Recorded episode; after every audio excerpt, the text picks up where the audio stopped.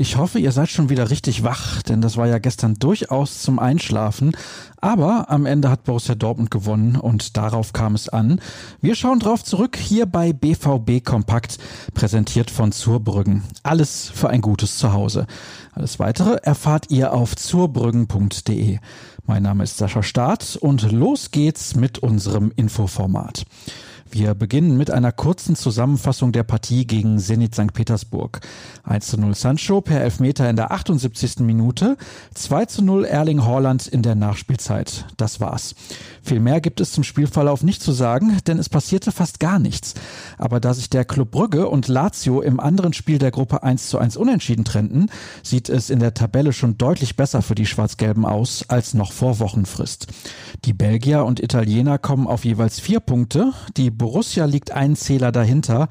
Bei Zenit steht immer noch die Null auf der Habenseite. Was sagten die Beteiligten? Michael Zorc war vor allem froh über das Resultat. Die Erleichterung ist groß, weil wir das Spiel gewonnen haben, auch mehr als verdient. Es war Druck auf dem Kessel, das hat man gemerkt. Das war nicht einfach, weil St. Petersburg zwei Busse vor dem eigenen Tor geparkt hatte. Wir haben zu langsam gespielt, aber wir haben keinen Torschuss zugelassen. Es ist alles in Ordnung. Das Spiel wird nicht in die Fußballgeschichte eingehen, aber wir haben gewonnen.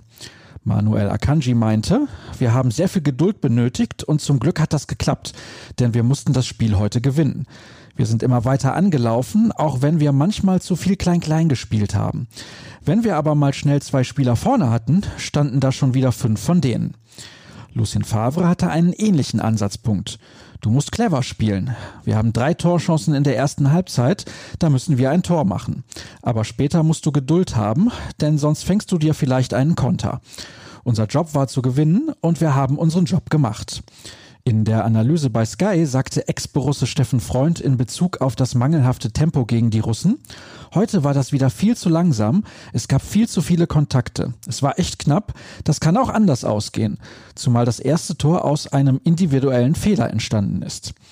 Wie befürchtet, musste die Partie übrigens ohne Zuschauer stattfinden und in der Bundesliga muss in den kommenden Wochen wieder mit Geisterspielen geplant werden.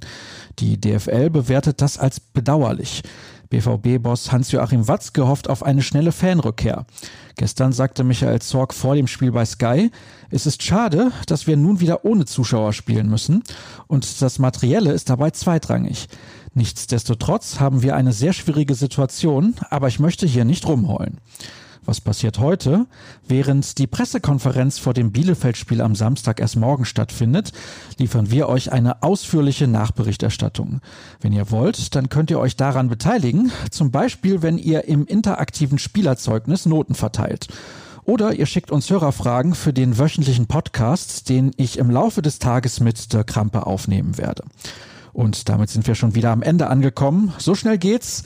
Falls euch das nicht reicht, gar kein Problem. Alle Informationen, aber wirklich alle.